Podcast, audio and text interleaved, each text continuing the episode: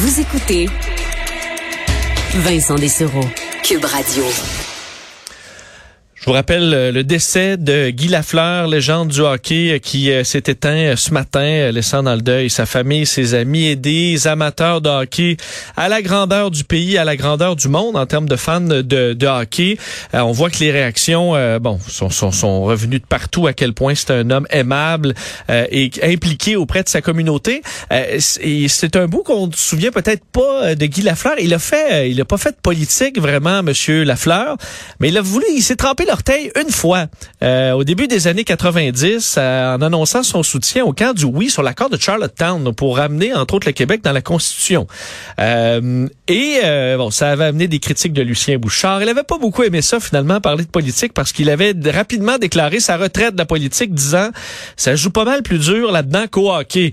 Euh, et bien celui qui l'avait appuyé à ce moment-là, c'est notre prochain invité que je suis ravi d'avoir à notre antenne, l'ancien premier ministre du Canada, Brian Mulroney, qui est en Monsieur Mulroney, bonjour. Bonjour. Euh, bon, parlons largement de, de, l'homme. Euh, qu'est-ce que ça vous a fait ce matin, à M. Mulroney, d'apprendre le décès de cette légende du hockey? Eh bien, j'étais au, courant, comme d'autres, de euh, sa situation médicale qu'il a combattu avec énormément de courage, mais je savais qu'il était en déclin, dans un état de déclin. Mais ça m'a vraiment bouleversé tout de même, parce que Guy Lefebvre était non seulement grande vedette du hockey, spectaculaire, mais plus encore, et, peut-être plus important encore, Guy Lefebvre était vraiment un grand gentleman québécois et canadien. Tout le monde, je, ne connais personne euh, qui, qui, qui n'était pas en admiration devant Guy Lafleur sa gentillesse, sa politesse, euh, son dévouement pour sa communauté et, son courage. Non, je l'aimais bien, Guy. Je l'admirais énormément. Et puis, euh, ça me fait, je suis profondément euh, peiné de voir ce qui se passe aujourd'hui. Parce que, M. Mulroney, pour vous qui avez été premier ministre d'un pays, euh, l'identité d'un peuple, ça, se forme un peu de ces, de ces légendes. Il en faisait partie, Guy Lafleur. Absolument. Moi, je considère, ben, évidemment, moi, je suis né à Bécomo. Hein. Alors, j'ai, j'ai suivi le Canadien toute ma vie. J'étais un grand admirateur, puis un fan. J'ai commencé dans, les billets gris. Vous avez descendu tranquillement près de la glace. Puis là, je suis descendu tranquillement vers les rouges.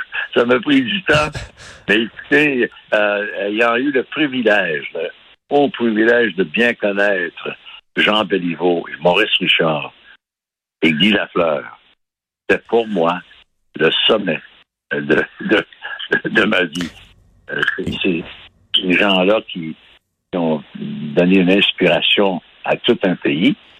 Euh, c'est extraordinaire de, les connaître, de les voir à l'œuvre, et surtout de voir leur contribution auprès de la société. Il y a quand même là une... le, travail que Guy Lafleur a fait, par exemple, pour le CHUM et le bien-être des, des, gens atteints du cancer. Mais c'est extraordinaire, ce service-là. Il était tellement connu, tellement populaire que son message a rayonné à travers le Québec et le Canada. Et il a aidé énormément de gens avec cette campagne pour le CHUM. C'est une autre illustration de, de son cœur et de son dévouement. Parce que ça, ça, peut clairement avoir été une inspiration pour justement, là, vous venez, bon, on peut pas dire un village comme Tursault, comme c'est un, un, peu plus grand, mais ça demeure une, une petite ville de région, de, de, se dire on est capable de partir d'une petite ville et d'atteindre les plus hauts sommets. Vous l'avez fait en politique, il l'a fait au hockey.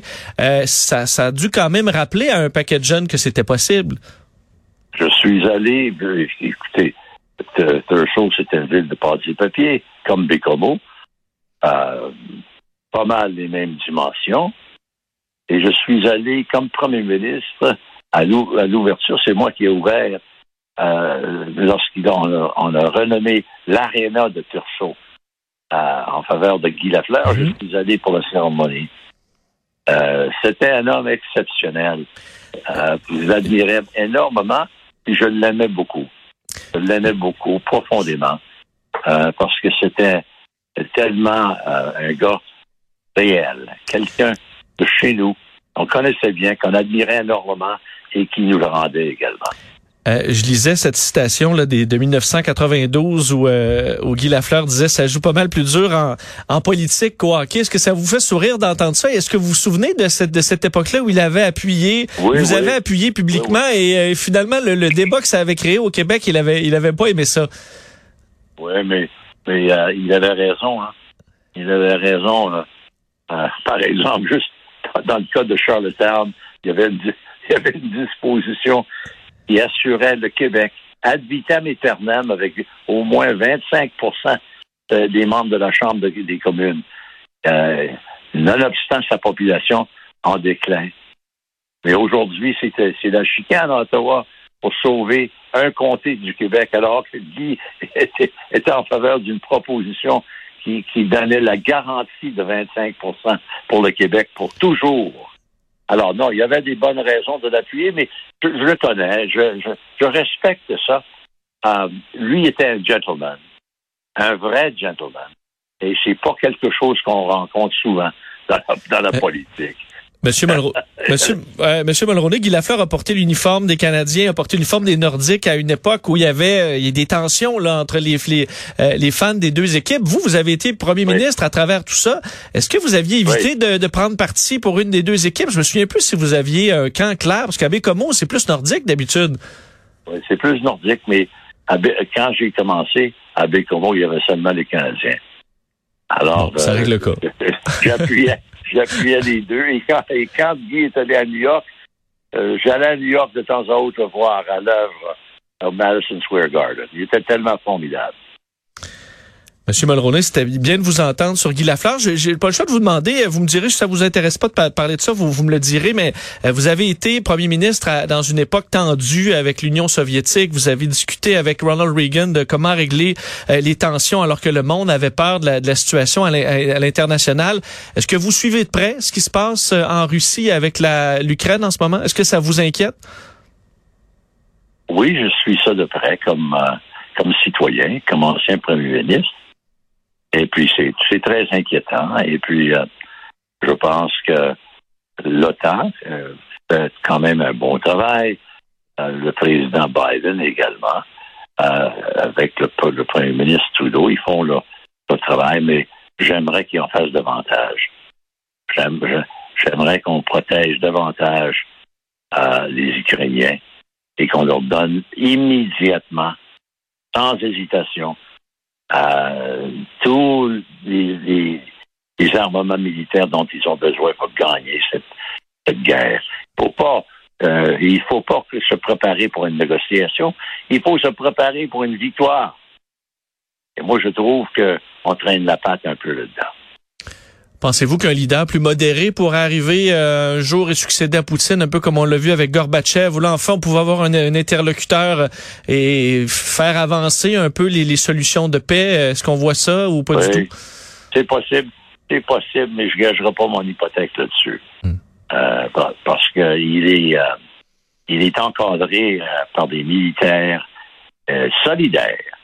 Et sa, sa- sa situation est protégée au plus haut point, c'est-à-dire le président de la Russie. Alors, il est en train de faire. Ça, c'est un, geste absolument ignoble et vraiment stupide qu'il a posé là. Pourquoi, pourquoi envahir un, pays ami à côté? Oui, mais c'est de la folie. Il pensait qu'il allait faire ça dans 48 heures, gagner, partir indemne, et puis de gouverner l'Ukraine à partir de Moscou. Oui, mais ça ne s'est pas passé comme ça hein, dans la vie. Et puis, il est en train de payer un gros prix également. Mais nous avons l'obligation totale de défendre les intérêts de l'Ukraine complètement et sans arrêt.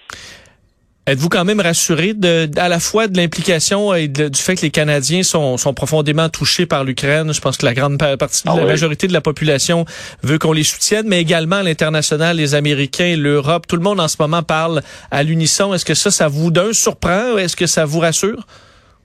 Oui, c'est rassurant de voir l'OTAN euh, solidaire comme il est. Et c'est rassurant de voir euh, le, le- le déploiement de, de, de tant de- d'effectifs militaires de la part des Américains et de l'OTAN. Euh, et le Canada fait sa part, euh, mais notre militaire est dans, un état de déclin, ce qui nous permet euh, pas de faire ce qu'on devrait faire. On a une obligation. Mon gouvernement était le premier gouvernement industrialisé au monde de reconnaître l'indépendance de l'Ukraine en 1989. Ça fait 30 ans de ça.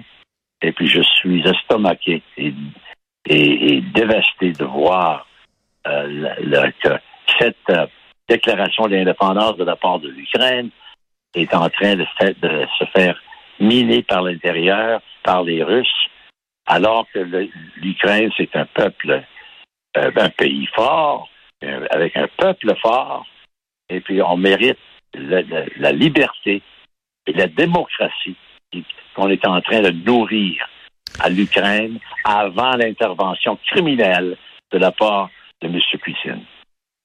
En terminant, M. Mulroney, parce qu'on on, souhaite que ça se termine bien, euh, la guerre froide, à un certain moment, on, croyait que ça allait mal se terminer. Vous, euh, est-ce qu'il y a un moment pendant la, guerre froide ou pendant la partie où vous avez été premier ministre, où vous étiez le... Quel moment vous avez été le plus inquiet que les choses tournent mal euh, et que finalement, bon, ça, ça s'est plutôt bien terminé? Est-ce qu'il y a un moment où vous vous êtes dit, ça y est, on est sur le bord de la catastrophe? non. Avec, l'Union soviétique, non, parce que euh, avec l'avenue du président Gorbatchev, euh, nous savions tous que nous avions un interlocuteur valable et raisonnable et intelligent devant nous. Et puis, c'était pas un criminel de guerre comme celui qui est là maintenant. Gorbatchev n'aura jamais, jamais, jamais osé des gestes qu'on est en train de voir aujourd'hui. C'est ce qu'on va souhaiter, un interlocuteur euh, plus décent le plus rapidement possible. Euh, Brian Mulroney, merci énormément euh, pour votre générosité aujourd'hui. Merci d'avoir été là. Avec plaisir. Merci beaucoup. Hein. À bientôt.